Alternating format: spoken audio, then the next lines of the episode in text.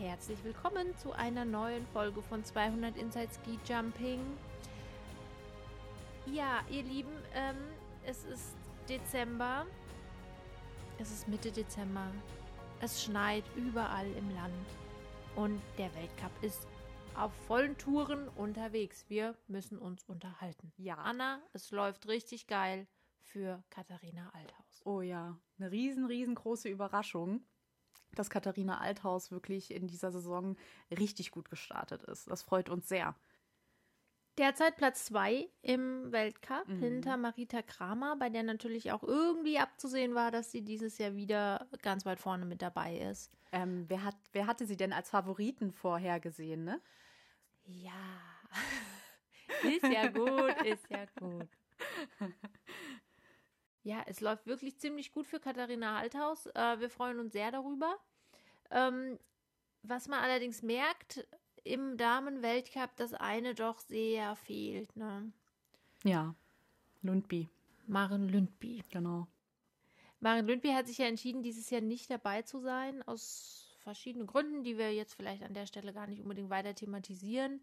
Ähm, sie fehlt dem norwegischen Team und sie fehlt dem Damenweltcup, glaube ich, schon sehr. Ja, vor allem das, dem norwegischen Team, weil die auch sie nicht irgendwie ähm, jetzt ausgetauscht haben, sondern sie einfach jetzt mit drei Springerinnen immer nur im Weltcup mit dabei sind. Bis jetzt. Ich weiß ja nicht, wie es ist, wenn jetzt mal wirklich ein Mannschaftswettbewerb stattfindet, ob man dann schaut, dass man noch eine vierte Springerin mitholt. Aber im Moment ist es so, dass nur drei Norwegerinnen im Weltcup vertreten sind und das merkt man schon.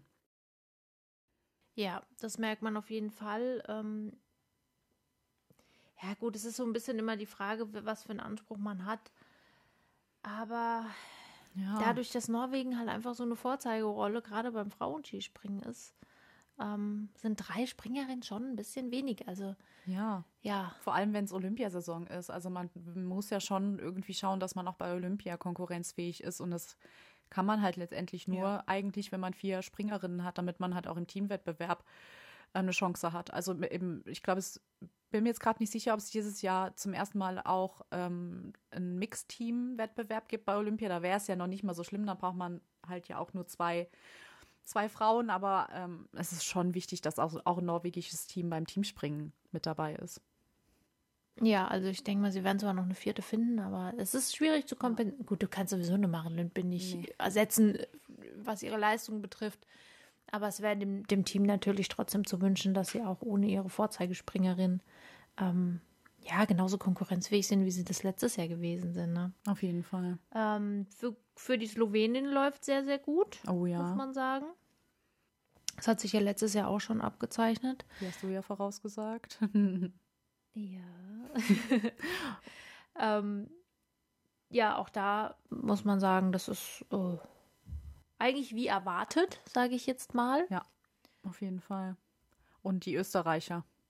Nicht nur Sarah Marita Kramer, sondern auch Iraschko Stolz, äh, Pink, Pinkelnick, Eda, Seifriedsberger. Das sind ja auch Ja. überragend einfach. Also eine riesen Teamleistung auch. Wenn man sich den momentanen Gesamtweltcup-Stand anguckt, sind unter den besten elf sind insgesamt fünf Österreicherinnen.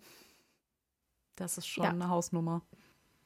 Die sind ganz weit mit, davor, mit vorne dabei, beziehungsweise halt einfach in einer hohen Teamstärke. Das muss man einfach mal sagen.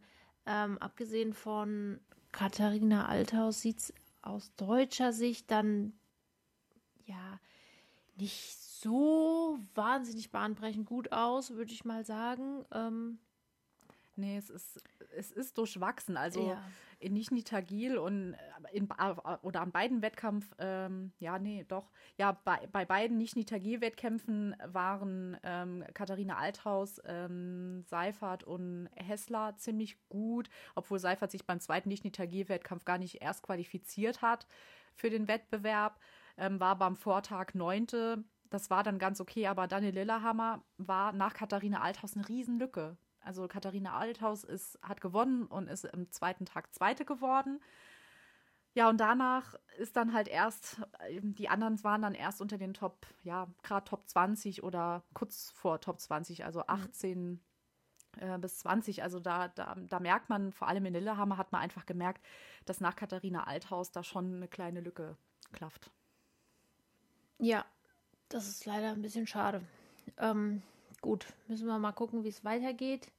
Diesbezüglich, ähm, ja, hoffen wir einfach mal, dass es vorangeht. Aber das Gute ist natürlich, und das wäre halt auch super insgesamt, wenn sich dieses Battle zwischen Katharina Althaus und Sarah Marita Kramer noch so durch die Saison ziehen wird. Und mhm. äh, ich denke nämlich, sie hat wirklich momentan sehr gute Karten, ähm, der Österreicherin da auch echt äh, die Stirn zu bieten. Und sofern nichts Unvorhergesehenes passiert, äh, in Bezug auf alle, ja, wir haben ja immer noch Corona-Saison und so weiter, ähm, kann das echt hinten raus ganz schön spannend werden, auf jeden Fall. Ja. Und ich bin gespannt. Und das ist ihr echt so Wünsch und man freut sich sehr für sie, weil ja. sie auch schon letzte Saison sehr gekämpft hat. Da war die Saison ja sowieso schwierig mit wenigen Wettkämpfen und so weiter, war aber auch bei ja. äh, der WM sehr, sehr stark. Klar, ist Heimschanze und so weiter, aber nehmen wir das jetzt mal raus, ähm, war Katharina Althaus auch sehr, sehr gut und dass sich das jetzt auch in die neue Saison mitgezogen hat mit neuem Trainer. Maximilian Meschler ist ja jetzt der neue Bundestrainer. Dass sich das dann doch so eingespielt hat, ähm, freut einen wirklich sehr. Das stimmt, auf jeden Fall. Das ist richtig cool. Ähm, scheint ihr echt gut zu tun. Ja. Muss man sagen, ne? Also, ja, das ist so. Ja, warten wir es mal ab. Wir haben jetzt gestern die Info gekriegt, dass die ähm, Wettkämpfe in Asien, zumindest die in Japan, jetzt auch ausfallen werden. Ähm, ja, Corona natürlich, Einreisebestimmungen in Japan wegen dieser neuen Variante. Mhm. Ja, also sowohl für die Männer als auch für die Frauen. Jetzt ist, geht natürlich das gleiche Spielchen wieder wahrscheinlich von vorne los, was wir letztes Jahr auch schon hatten. Ähm, was wird nachgeholt? Wo? Nur für die Männer oder die Frauen? Da sind noch keine keine ähm, Ansagen jetzt gemacht worden, weil das kam jetzt also erst vor wenigen Stunden, kann man sagen, diese ähm, Info. Mhm. Aber es, ja, wir hatten ja letztes Jahr gehofft, dass diese Saison einfach ähm, frei von diesen, von diesen Nebenkriegsschauplätzen sein wird. Aber nein, ist es leider nicht. Und dann schauen wir mal, wie es weiterläuft. Ne? Also hoffentlich haben sie nicht dieses Jahr wieder so eine riesenlange Lücke im Zeitplan, die dann halt auch wieder, ja, da ist es halt einfach schwierig, die Leistung hochzuhalten. Definitiv. Und äh, dann auch zu hoffen, dass, wie du schon sagst, nicht nur die Männer einen Ersatz bekommen. Letztes Jahr war es dann ja Sapporo oder Wisla. Nee, nicht Sapporo, ähm, Zakopane oder Wisla, glaube ich, eine ja. von beiden, wo dann die Polen gesagt haben, sie übernehmen es, haben es aber dann bei den Frauen nicht gemacht. Ähm, es wäre schon ja. zu hoffen, dass wirklich dann irgendeine Nation, irgendein Verband sagt, okay, ich, wir nehmen komplett alles und nicht nur die Männer ja, damit rein. Das wollen wir mal hoffen. Bleiben wir mal dran. Müssen wir eh warten ne? und ähm, schauen, ob es auch nur bei diesen beiden sozusagen bleibt oder ob noch mehr kommt, was noch abgesagt werden muss. Ja. Ich glaube, wir müssen die Saison wieder genauso nehmen wie letztes Mal, nämlich einfach irgendwie, ja, ich sag mal, von Woche zu Woche gucken und hoffen, dass irgendwie alle durchkommen. Genau. Aber äh, auf jeden Fall behaltet es im Auge und ähm, alle mal kräftig Daumen drücken für Katharina Althaus. Oh ja. Ich bin wirklich guter Dinge, dass sie diese Saison mit einem richtig geilen Ergebnis beenden wird. Glaube ich toi, auch. Toi, toi, Katharina, wir sind an deiner Seite. Oh ja, auf jeden Fall. ja, Tja, für wen läuft es nicht so gut? Wer hat, also die, den, den schwarzen Peter der Saison, der geht, Trommelwirbel, du, du, du, du bis jetzt an. An? David Kubacki. Ach so, du bist jetzt bei den Männern schon, oh mein Gott. Ich bin jetzt bei den Männern. Ich, ich war jetzt auch bei den Frauen. Ach so, nee, wir sind jetzt schon bei den Männern. Okay, alles klar. Wir, wir, wir müssen die Frauen mit Katharina Althaus beenden. Alles klar. einfach diese große Erscheinung im da bestehen bleibt. So. so, zu den Männern. Äh, also, ja, Kubacki, für mich ist es Kranerüth. Für mich ist es ganz klar Kranerüth. Tut mir wirklich leid, aber Echt? ja. Also Kubacki ja, auch wirklich erschreckend, wie schlecht es da läuft. Ähm, aber für mich ist Kranerüth noch erschreckender, muss ich sagen. Ja, der ist irgendwie auch nicht mehr so richtig. Also irgendwas ist bei dem, ich weiß auch nicht, was der Junge hat.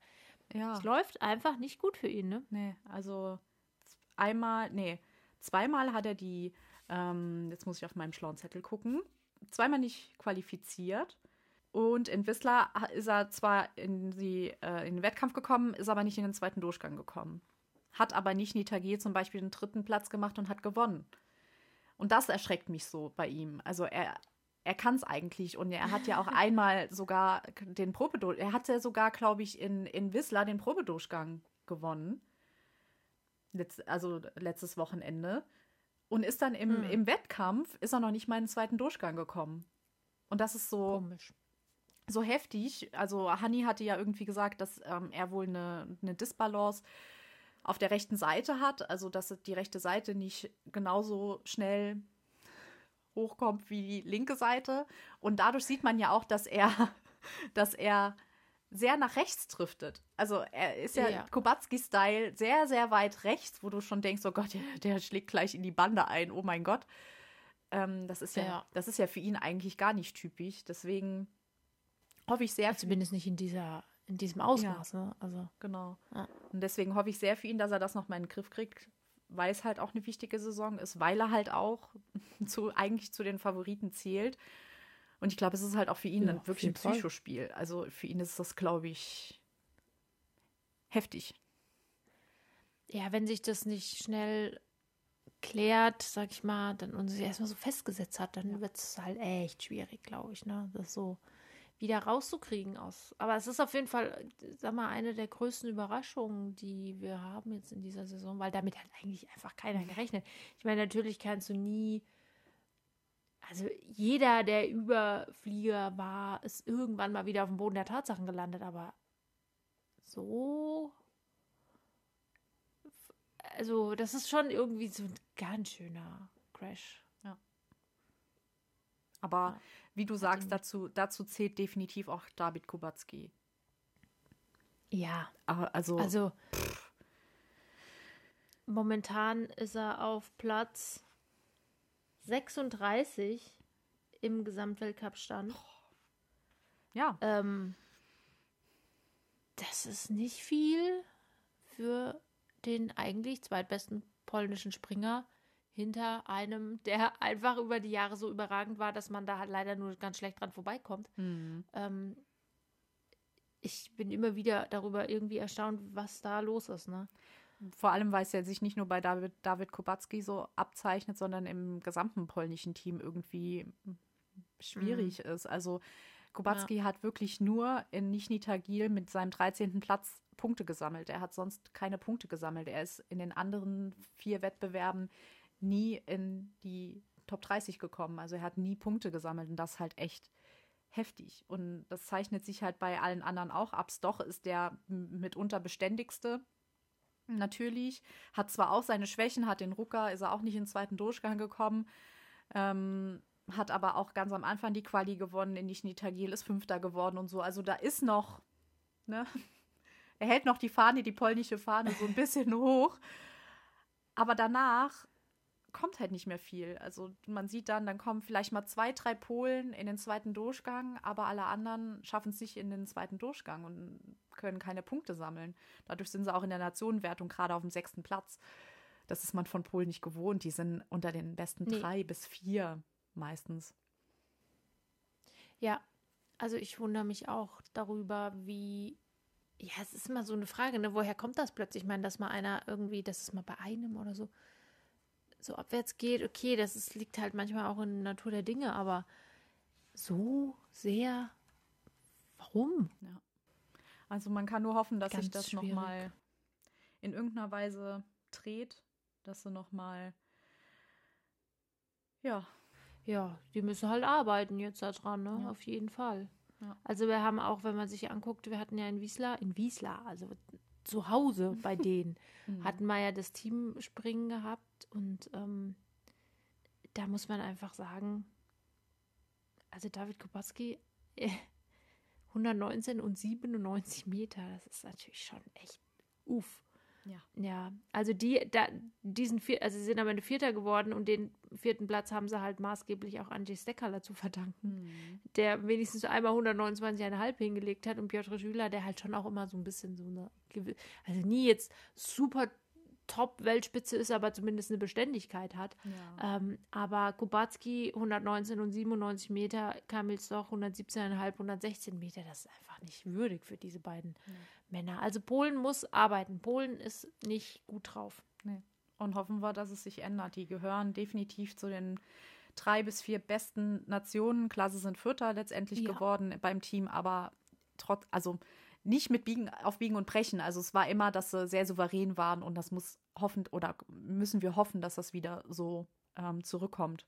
Dass es auch wirklich. Ja, zumal sie ja zu Hause, genau, zumal sie zu Hause ja eigentlich auch immer ähm, viel weiter vorne waren und da einfach auch um den Sieg hätten mitspringen müssen. Und der Unterschied zwischen dem vierten und dann dem dritten Platz weiter vorne sind ja auch immerhin schon mal äh, 40 Punkte gewesen Ja. fast. Also das ist schon viel, ne? Ja, das sind umgerechnet ungefähr äh, 20 Meter. Das ist äh, klar bei, bei beim Teamwettbewerb jetzt nicht so viel, aber trotzdem für Polen ist es viel. Ist einfach so. Ja, wenn man sich aber überlegt, zwischen Platz 1 und 2 lagen halt äh, ja 0,3 Ja. Punkte. ja, und dann ähm, danach sind dann irgendwie nochmal, keine Ahnung, fast 10 Punkte gewesen und dann kamen 40 Punkte lang gar nichts und dann kam Polen. Ja. Also das, da, da muss was passieren. Das ist schon eine sehr große Überraschung, wie ich finde. Ne? Aber das Ergebnis hat ja, das Teamergebnis hat ja auch gezeigt, die ersten drei Nationen sind halt auch einfach mega. Also Platz 1 Ja. Österreich zeichnet sich schon Mhm. die ganze Zeit ab. Ist so, also pff, teamtechnisch äh, hat mich das komplett überrascht. Die waren eigentlich mit sechs, sieben Leuten immer, immer im zweiten Durchgang. Also sie haben eine Teamstärke wie sonst was, finde ich hervorragend. Also pff, Hut ab. Deswegen Ja. sie, haben sie auch gewonnen und, und sind auch letztendlich im, im, im Nation Standing halt sehr, sehr weit vorne. Ähm, und Deutschland halt auch. Haben ein, gute, ein, ein gutes Team. Sind eigentlich, ja, Ja. Bis auf Andreas Wellinger, aber dem ist das verziehen. Der kommt nicht immer in den zweiten Durchgang und hier und da war auch mal einzelne Springer wie jetzt Laie oder Paschke nicht im zweiten Durchgang, aber an sich mega, mega beständig.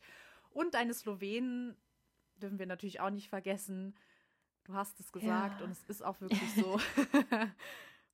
Eine krasse Mannschaftsleistung. Also klar, sie haben ziemlich viel gewechselt. Der Domen Preutz war in den ersten beiden ähm, Wettbewerben dabei, hat es beides mal nicht in, äh, über die Quali hinaus geschafft. Dann ist er rausgeholt worden, dann kam Peter, aber Peter, wir kennen unseren Peter Preutz. Er hat abgeliefert. Natürlich. ja, und vor allen Dingen jetzt halt auch Zähne Preutz, ne? Ja, ja. Der dritte Preutz im Kader. Es wie viele Preutz haben die? Es ist unfassbar. Äh, Zähne Preutz momentan, ich finde, einer vielleicht sogar die größte oder sagen wir mal die positivste Überraschung bis jetzt in diesem Winter. Ja. Der nicht nur wirklich sehr beständig springt, sondern halt auch wirklich wahnsinnig gut, ne? Mal unabhängig Genau. davon. Also äh, richtig diese Preutz-Fahne wirklich jetzt momentan ganz weit nach oben hält, ähm, richtig tolle Leistung bringt und ähm, ja, wow. Sechster Platz im Moment in der, äh, im Gesamtweltcup. Ja, und das ist wirklich, wirklich gut. Also ich bin da wirklich sehr begeistert von, dass er jetzt auch seine, seine Zeit bekommt, nachdem Peter sie ja hatte und Domen ja auch. Ähm, der Domen Preutz hat natürlich auch sich sehr verändert, ne? Von, von seinem Flugstil her über die letzten Jahre. Das muss man halt auch sagen. Also der frühere Domen Preutz, bei dem du jedes Mal dachtest, so hoffentlich kommt er heil unten an. Ähm, Im Vergleich zu heute ist natürlich schon sehr viel gesetzter alles. Ähm, das merkt man schon.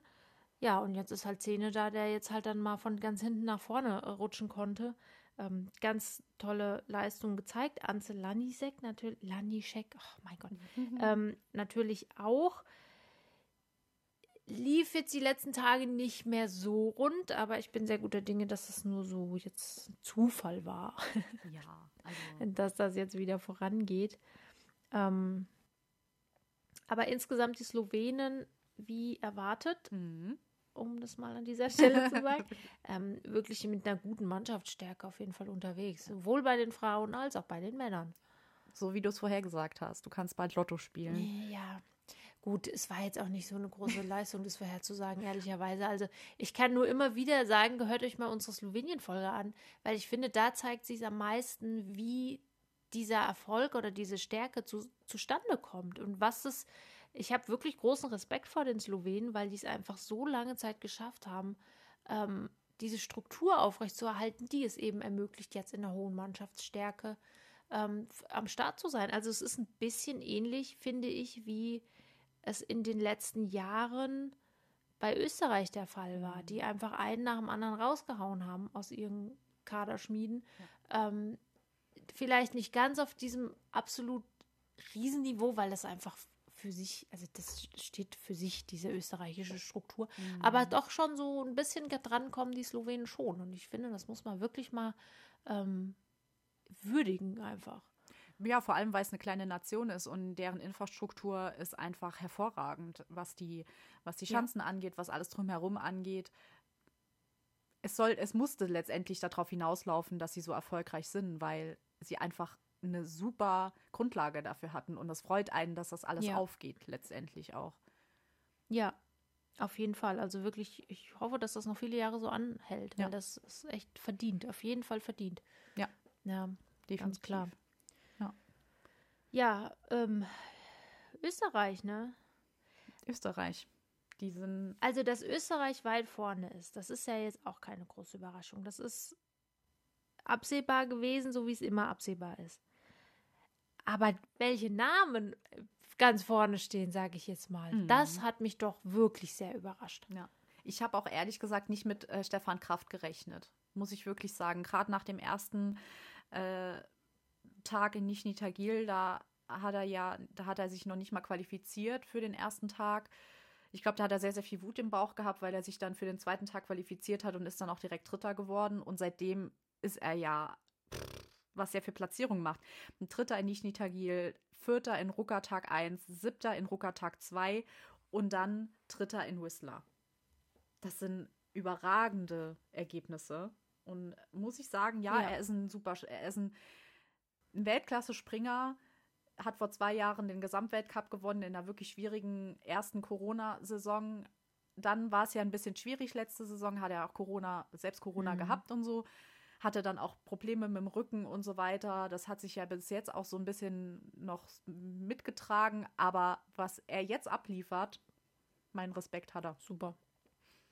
Auf jeden Fall. Ähm, nicht nur Stefan Kraft, ähm, sondern ich meine, man muss es ja so betrachten. Die österreichische Mannschaft, finde ich, befindet sich schon so seit einiger Zeit in einem gewissen Umbruch. Wir haben jetzt die erste Saison, in der Gregor Schlierenzauer nicht mehr dabei ist. Mhm. Ja, der war jetzt in den letzten Jahren nicht mehr ganz weit vorne mit drin, das stimmt schon, aber es ist halt doch irgendwie so eine Ära, wie ich finde, die, zusammen, äh, die, ja. die zu Ende geht. Ja, ähm, also so dieses, diese große Übermannschaft Österreich, die wir ja kennen von vor vielen Jahren, da ist eigentlich jetzt fast nur noch Stefan Kraft von übrig, mhm. muss ich jetzt mal so ehrlicherweise sagen. Und das öffnet die Tür für andere Athleten, ähm, insbesondere jetzt in ähm, an der Stelle auch für äh, Jan Hörl und Daniel Huber. Ja.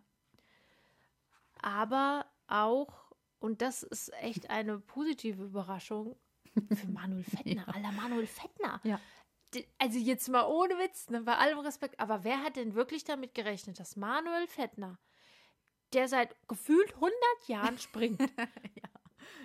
jetzt plötzlich nochmal so ein Comeback erlebt und nochmal sich so in den Vordergrund springt. Das ist ja unfassbar. Das ist mega gut, einfach. Der ist jetzt im Moment 17. im Gesamtweltcup.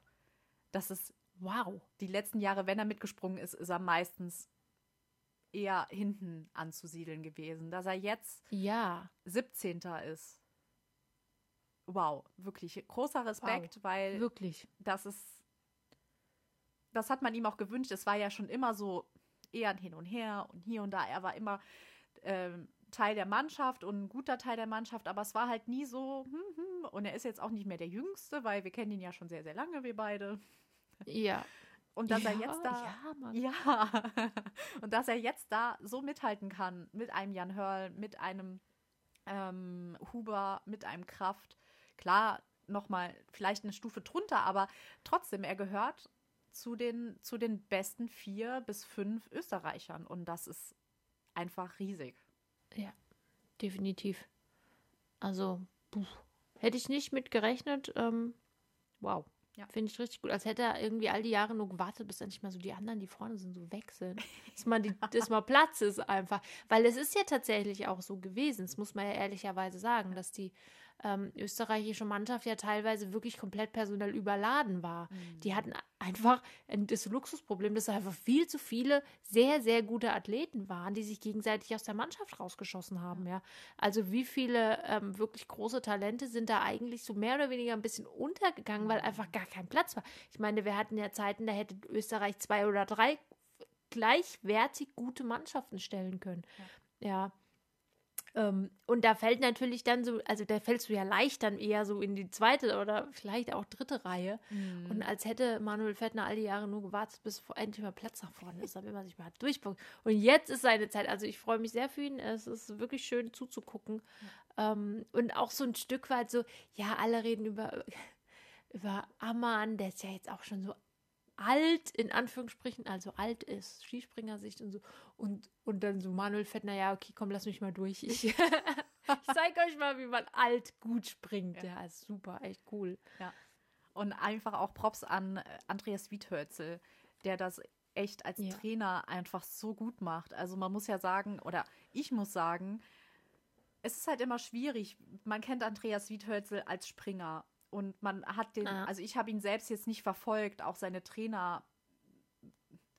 Geschichte habe ich nicht verfolgt. Und dann wird er auf einmal als bekannter Springer Nationaltrainer und dann war ich zuerst skeptisch, auch bei Maximilian Mechler, bei den Frauen ist man zuerst skeptisch, wo man so hm. denkt, mm.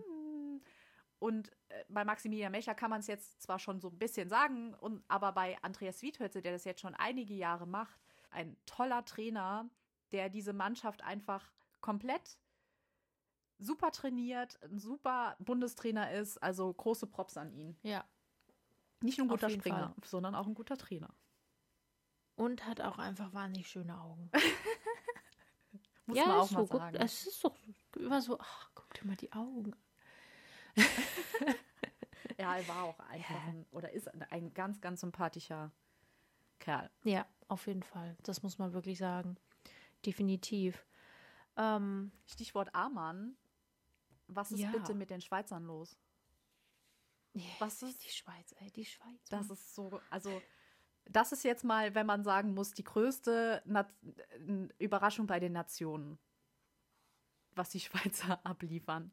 Allein, also vor allem Kilian Paya, für den freut es mich auch sehr, der jetzt eigentlich in, in allen Springen wirklich, wirklich richtig gute Platzierungen hatte. 16, 6, 6, 11, 9. Nicht schlechter als äh, Top 16 ja, war auch nicht unbedingt abzusehen, dass er, oder ist ja immer so eine Sache, wenn jemand nach längerer Zeit wieder dann einem einsteigt. Wo steigt man ein? Wo kann man wieder anknüpfen? Ja. Ähm, auf jeden Fall super, dass er das geschafft hat, da wieder, ähm, ja, nach vorne zu kommen, sage ich jetzt mal, ne? Und ähm, da weiterzumachen, wo er aufgehört hat weil das war ja auch nicht unbedingt, und ich meine, das ist halt die Schweiz. So viele gibt es dann halt auch nicht, die da hinterherkommen könnten. Ne? Deswegen waren die schon darauf angewiesen, dass das läuft. Und es läuft gut. Also es läuft wirklich gut für die Schweiz. Äh, für Simon Ammann läuft es bis jetzt so. noch nicht so bahnbrechend gut, wenn ich das jetzt mal so sagen darf. Aber wir kennen ja alle Simon Amann, ähm, der wahrscheinlich auch ganz schlicht und ergreifend auf die Saisonziele, die großen hinarbeitet und den Weltcup, der ist ihm, glaube ich, jetzt schon längere Zeit nicht mehr ganz so wichtig wie anderen. Vielleicht wartet er noch auf die Vierschanzentournee, auf den Vierschanzentournee. Habe ich das jetzt? Ja, ich meine, also man weiß ja nie, was passiert man im Leben. Ja, ich war zum Beispiel auch sehr überrascht, dass die Schweiz mal wieder ein Team beim Teamspringen in Whistler ähm, hatte. Ja. Ist ja auch ja. immer eine Riesenüberraschung, dass sie überhaupt mal vier Springer zusammenkriegen. Das haben sie auf jeden Fall. Also egal ob mit oder ohne Simon Amann, haben sie auch noch einen Dominik Peter, einen Andreas Schuler und auch einen Gregor de Schwanden. Sie sind wirklich fünf, sie haben wirklich fünf Athleten, die mehr oder weniger mithalten können. Und das ist wirklich eine riesen Überraschung und freut einen sehr für diese, für dieses kleine, für diese kleine Nation. Ja, definitiv. Also auch da dürfen wir uns auf ähm, neue, schöne Sprünge freuen und äh, ja, ich glaube, wir sind ja alle Kilian Payer-Fans. Gucken wir mal, wie es da weitergeht. Genau. Aber auch da nochmal nach einer Verletzung so zurückzukommen, hat halt, ist halt auch viel Kopfsache. Also ich glaube, das hat man bei Andreas Wellinger zum Beispiel auch gesehen. Der hat da schon ein bisschen mitzukämpfen, immer noch. Ähm, ja. Bei Stefan Laie sieht es auch wieder anders aus. Also Stefan Laie ist ja auch schon sehr gut wieder mit dabei, aber es gibt halt zwei Typen ja. von Springern. Also du, ich glaube immer, wenn du so einen Sturz hattest, springt immer die Angst auch so ein bisschen immer noch mit. Wenn du es vielleicht auch nicht wirklich zulässt, aber im Unterbewusstsein ist die Angst immer da, glaube ich, wenn sowas passiert. Ja, das schon. Das ist halt auch, glaube ich, immer auch eine Frage der individuellen Physiognomie, ob du da einfach dann, wie schnell du fit wirst und ähm, da steckt man vielleicht dann auch einfach nicht drin. Ne? Mhm. Ja, das ist halt so. Ja, apropos, also Stefan Laie, äh, wirklich Gott sei Dank, also da, das war, glaube ich, einer, bei dem ich in den letzten Monaten am meisten irgendwie gedacht habe, oh, hoffentlich, hoffentlich kommt er wieder dahin, wo er vorher aufgehört hat, weil das haben wir jetzt auch schon zu Genüge thematisiert, diese, das Ende der, dieser wahnsinnigen Saison, die er da hatte und wie das alles zu Ende ging. Ja. Dass er jetzt wieder so weit dabei ist und so weit vorne dabei ist, ist einfach wirklich cool und ich bin sehr großer Stefan Laie-Fan, weil ich einfach wirklich glaube, dass er ein großer Hoffnungsträger fürs deutsche Skispringen ist. Ne? Ja. Und er ist auch einfach so unheimlich sympathisch, Mann. Den könntest du einfach knuddeln, weil der einfach so. Oh Mann, ich glaube, wenn ich den irgendwann mal treffe, ich werde den einfach ganz fest drücken.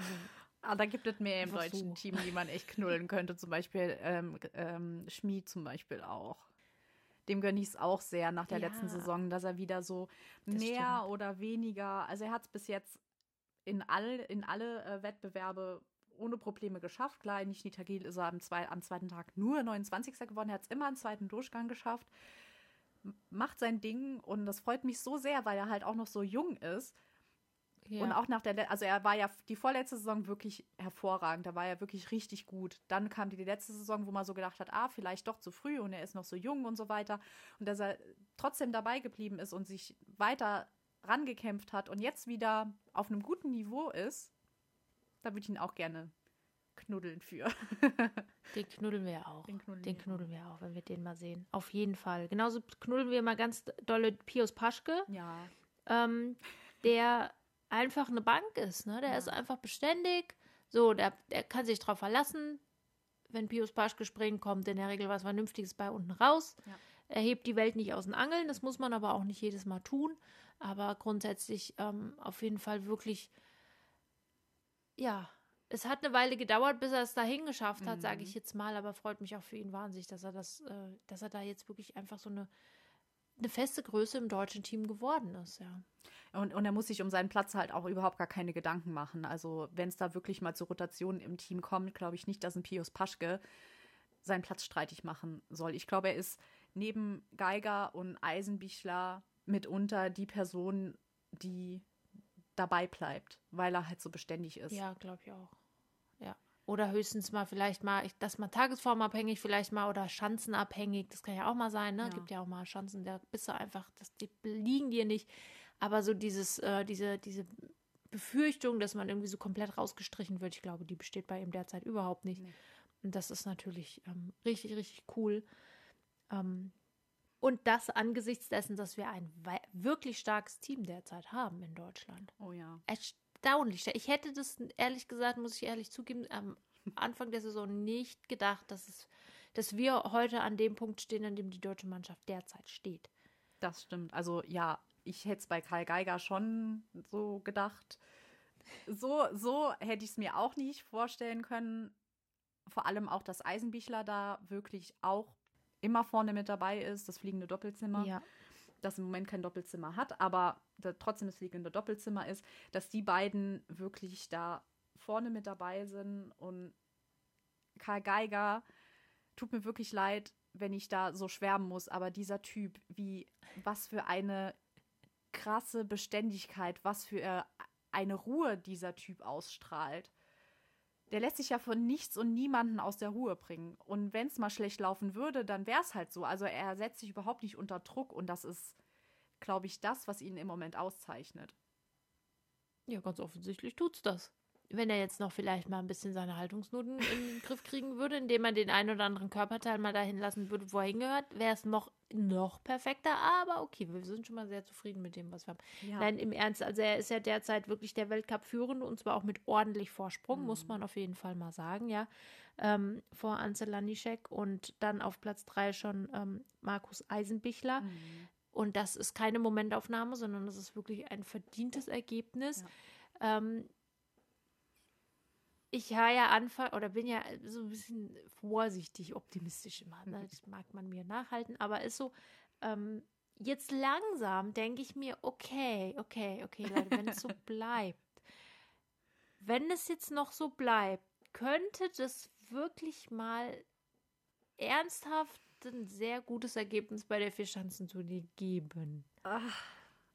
Ja, ich, ja, ah, ja, da bin ich, ja, da bin ich auch verhalten Optimist. Ich weiß, das ist halt die Vierschanzentournee und wir haben seit 20 Jahren niemanden, Ja. der nach Sven Hannawald die Vierschanzentournee gewonnen hat. Es wäre mega, mega toll, wenn das wirklich beim Jubiläum von Sven Hannawald 20 Jahre danach ein Deutscher und dann auch noch Karl Geiger dann die Vierschanzentournee gewinnen würde. Aber auf den Deutschen liegt jedes Mal so viel Druck und es kommt Innsbruck. Ja, Und Innsbruck, auch wenn Karl und ähm, Eisenbichler, Eisei, Markus. Markus, danke, ähm, da, da schon Gold und Silber bei der, äh, bei der deutschen Ski-WM geholt haben. Aber Innsbruck ist immer schwierig. Und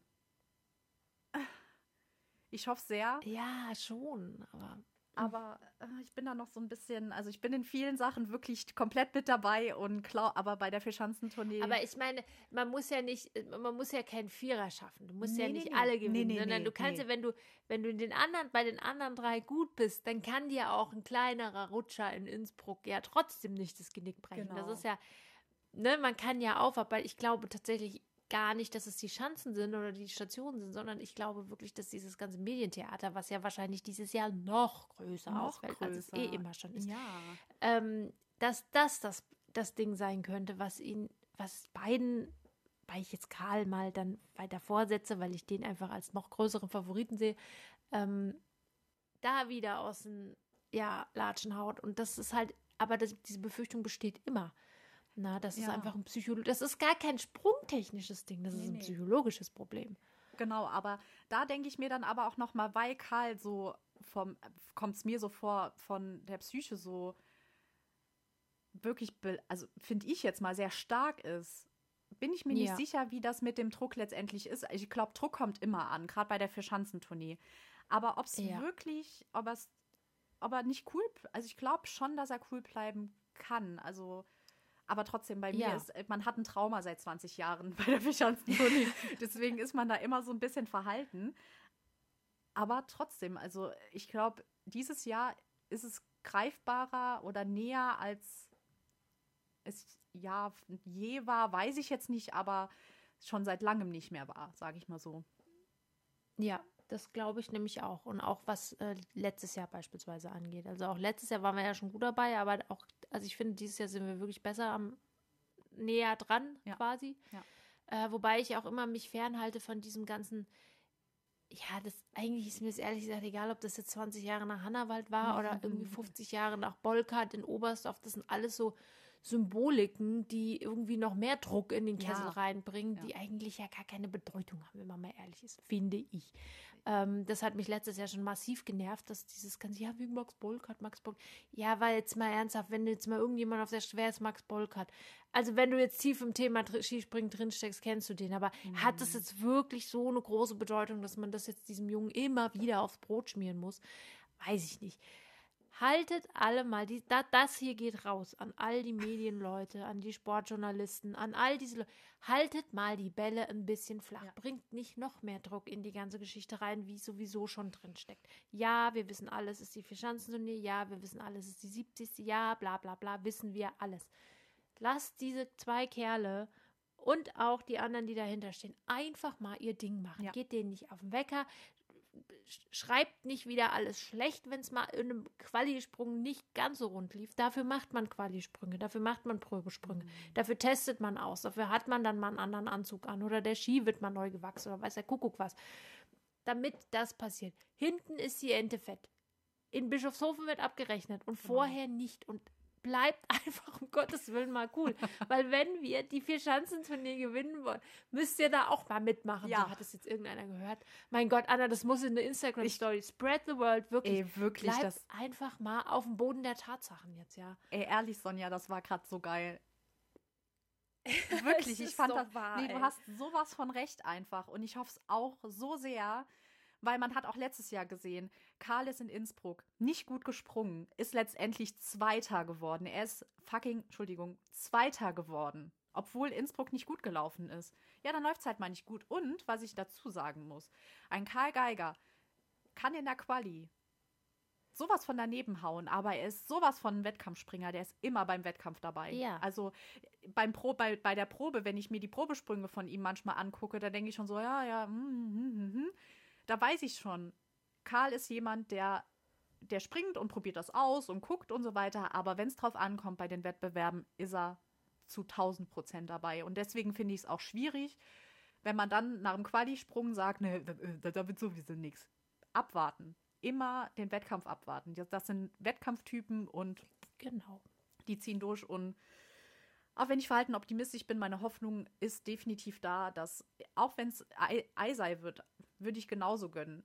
Wenn Eisei, ja, natürlich. Aber klar, bei, bei Karl ist es halt noch mal ein bisschen was anderes bei mir. Aber wenn es ein Deutscher wird, schön. Wenn es kein Deutscher wird, auch in Ordnung. Also, auch schön. Auch schön. Auch schön. Also wir freuen uns natürlich immer für alle. Ähm, ja, definitiv. Also ganz klar, es ist vollkommen egal, wer es am Ende gewinnt. Es hat jeder, jeder verdient gewonnen. Die Vierschanzenturnier kann man nicht unverdient gewinnen. Das haben wir in unseren zwei Vierschanzenturnier-Folgen ja auch schon hinreichend erklärt. Wir haben da ja auch schon erklärt, dass man durchaus auch die Vierschanzenturnier gewinnen kann, ohne dass man irgendeinen Einzelwettkampf gewinnt. Ne? Haben wir ja auch schon festgestellt. Also wirklich, bleibt einfach alle mal schön locker und chill, entspannt. Chill. Setzt euch einfach mit euren Weihnachtsplätzchen vor den Fernseher, haltet die Klappe, macht euch eine Wärmflasche und lasst die Jungs einfach mal machen. So, fertig. Sonst läuft das, sonst wird das nichts, ja. Vertraut da drauf. Dass man das jedes Jahr aufs Neue ja, sagen muss, das ist wirklich furchtbar. Wenn ja. ich dieses Jahr wieder so eine scheiß Schlagzeile, ich komme vorbei, ja. ne? Ich die wird kommen. Also Schubs euch alle ins Klo rein, wenn sein muss. und das, Hauptsache es ist mal Ruhe jetzt. Und das, und das Problem sind halt die Fans, die nur die Verschanzen, also Fans in Anführungszeichen, die sich ja. nur für die Verschanzenturnier hinsetzen und denken, ja. das wird jetzt gerade voll der, aber die denken, dass sie, dass sie, dass sie Bescheid wissen und gucken das sonst oh, nie. Oh, nee. Und das kotzt mich halt auch so an. Die wissen gar nicht, wie ein Karl Geiger die letzte, die letzte Saison, die vorletzte Saison oder auch der Rest der Saison gesprungen ist. Wenn der nicht bei der Schanzentournee abliefert, äh, dann ist er unten durch. Nein, ist er nicht. Weil die, die, die es nee. wissen, wissen, was die drauf haben, die Jungs. Und das, das nervt mich halt auch so, dass das so ein hatten wir ja, glaube ich, in irgendeiner Folge haben wir das doch auch gesagt, dass die Vierschanzentournee, ja, bei der Männerfolge, dass die Vierschanzentournee immer so ein, so ein Zuschauermagnet ist für einfach jeden. Mhm. Also da ist jeder plötzlich Skisprung-Fan. Ja. Und für langjährige Skisprung-Fans wie uns ist das halt dann schwierig. Ja, es ist jedes Mal so nervenaufreibend. Ja. Ich meine, das Gute ist ja, dass diese Leute das hier wahrscheinlich gar nicht hören, weil Nein. die sich ja nie so der, mit der Thematik beschäftigen. Aber Fakt ist, ihr seid nicht so sehr beliebt, weil wir genau wissen, in Oberstdorf kommt ihr und in Bischofshofen geht ihr wieder. Und dann haben wir wieder unsere Ruhe vor diesem Hype, der da stattfindet. Es ist cool, dass es, das haben wir ja auch immer gesagt, dass es wirklich wahnsinnig wichtig für diesen Sport essentiell ist, dass die Fischhansenturnier existiert und dass sie auch so eine Aufmerksamkeit global eigentlich, kann man ja fast sagen, bekommt. Mhm. Ähm, und dass dieser Wettkampf wirklich unheimlich wichtig ist. Aber man darf auch einfach sagen, ja, ich interessiere mich für die Fischhansen und ansonsten geht mir Skispringen weitestgehend, ehrlich gesagt, irgendwo dran vorbei. Ja. Das ist überhaupt kein Ding, aber dann steckt euch einfach diese Bewertung der Athleten mal irgendwie auch weg. Ja, man kann es ja, man kann's ja mit dem Super Bowl vergleichen. Der Super Bowl ist einmal im Jahr Ja. und der wird gerne geguckt. Auch viele gucken ihn wegen der Werbung und so weiter. Ähm, aber nur weil du den Super Bowl guckst, bist du kein Football-Fan und kein Football-Spezialist. Entschuldigung. Also beim Football das Nee. ist noch mal viel, viel krasser, weil Football noch mal von den ähm, Regeln her viel, viel aufwendiger ist. Aber auch da, nur weil du einmal da dabei bist, bist du kein Profi da drin. Also Nee. du kannst es gerne gucken und kannst dir die Werbung angucken und du kannst auch das Spiel angucken Ja, und, du dich, kannst Spaß du daran kannst Spaß haben, daran haben, und aber- es zelebrieren, alles cool. aber bitte halte dich mit deinen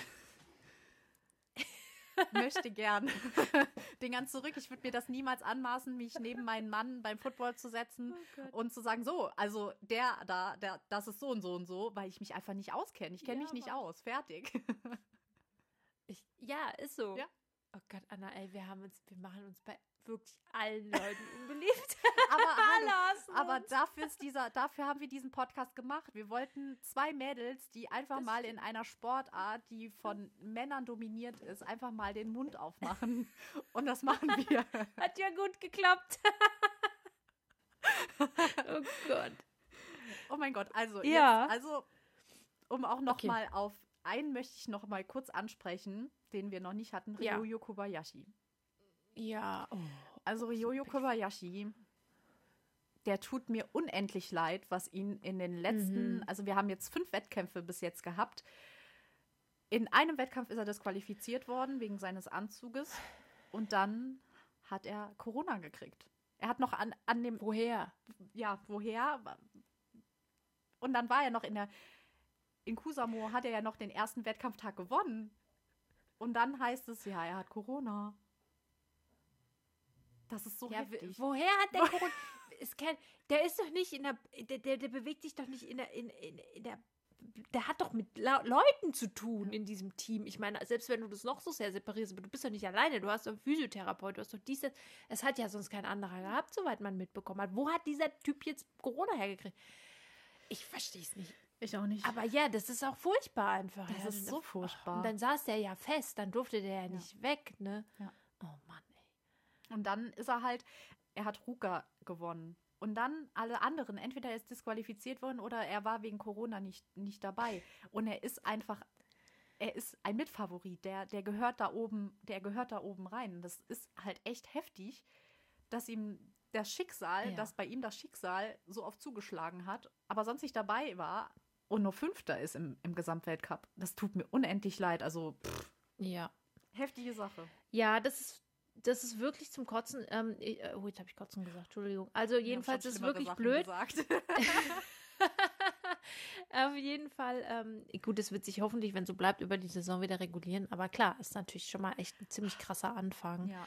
Ähm, wir schreiben ihn auf jeden Fall mal oben auf die Liste. Ich würde sagen, zum Ende der Saison machen wir so ein, so ein ähm, ja, unsere, unser Ranking der, äh, der, der. Also er ist schon mal ganz weit vorne, äh, der goldene Holzlöffel irgendwie, weil einfach echt, echt Mist gelaufen bis jetzt. Äh, hoffen wir, dass es ihn nicht komplett aus der Bahn schmeißt, weil ja, das ist einfach nicht cool, wenn, wenn die Saison so losgeht und dann auch noch mit Corona. Ich meine, er scheint ja symptomlos, glaube ich, gewesen zu sein. Ne? Man hat zumindest nichts mitbekommen. Ähm, also hoffen wir einfach mal, dass es keine weiteren Auswirkungen haben wird, die ganze Sache. Ähm, darüber hinaus würde ich gerne aber auch noch einen Athleten positiv, oder sagen wir mal zwei, eigentlich müssen wir zwei Athleten positiv herausheben Mhm. über die wir uns sicherlich sehr freuen. Ich glaube, dass das ähm, auf Gegenseitigkeit beruht. Zum einen ähm, Daniel Satriev, Ja. der wirklich, das hat sich letzte Saison schon abgezeichnet und auch in dieser Saison weiterhin, ähm, eine sehr, sehr gute Figur macht bisher. Ähm, ein junger russischer Athlet und so viele gute russische Athleten gibt es nicht. Nein. Ja. Ähm, und dann finde ich, ist es vielleicht auch sogar ein ganz cooler Abschluss dieser Folge, dass wir uns alle jetzt mal hinstellen und mal ganz breit grinsen, dass wir Daniel André Tande wiedersehen können, Ja. dass Daniel André Tande beständige Sprünge zeigt, dass es dem Jungen gut geht.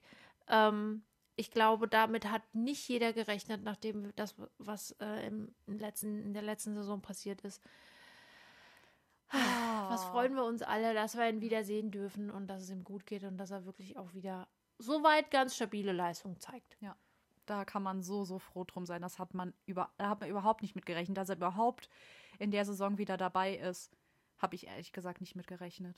Also, Nee, so wie der gestürzt ist. Tatsächlich gar nicht gedacht, dass der jemals wieder auf irgendeiner das- stehen wird. das Das sage ich ganz ehrlich. Ja. Da, deswegen Also- umso schöner, dass er wieder mit dabei ist und oh, Ja. das Und ob größte der Wunder. jetzt auf Platz, auf welchem Platz der jetzt am Ende landet, ist mir wirklich egal. komplett egal. Ähm, Hauptsache, wir sehen ihn wieder. Momentan ist er auf 33, aber wie gesagt, ist wirklich völlig Wumpe, sondern wir sollten uns einfach alle freuen, dass wir überhaupt Daniel Andretane wieder auf der Schanze jetzt schon wiedersehen. Ja, hätte ich schon mal gar nicht gedacht. Also Genau. schön, schön, schön. Ja, wir hoffen echt, dass euch dieses Format dann auch mal gefallen hat. Wir sind ja eigentlich ein Podcast, der jetzt nicht so sehr auf die aktuelle äh, Situation so, ne, so schaut, aber wir Ja. haben uns gedacht, dass wir immer mal wieder in dieser Saison ähm, Rückblicke machen und mal schauen, wie es so läuft. Mal schauen, wann, jetzt, wann der nächste Rückblick ist. Spätestens nach der Vierschanzentournee werden wir dann nochmal einen Podcast aufnehmen Ja, und das Ganze schauen. Auf jeden Fall. Ja, und wir haben uns jetzt, äh, wir werden jetzt mal in eine kleine, feine Weihnachtspause gehen. Also das ist jetzt unsere letzte Folge im Jahr 2021. Ihr werdet uns dann im Jahr 2022 wieder in alter Frische mit keinem Blatt vor dem Mund wiederhören. Nein. Wir wünschen euch auf jeden Fall eine wunderschöne Weihnachtszeit. Genießt es. Ja. Bleibt gesund. Kommt gut ins neue Ja. Jahr, das hoffentlich Mhm. besser wird als das letzte Jahr. Mal schauen.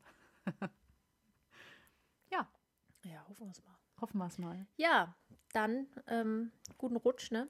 Guten Rutsch Allerseits. und ganz viel Spaß bei der Vierschanzentournee. genau, genau. Ganz viel Spaß bei der Vierschanzentournee. Wir hören uns dann danach wieder und äh, ja, bis dann. Bis bald. Tschüss. Ciao.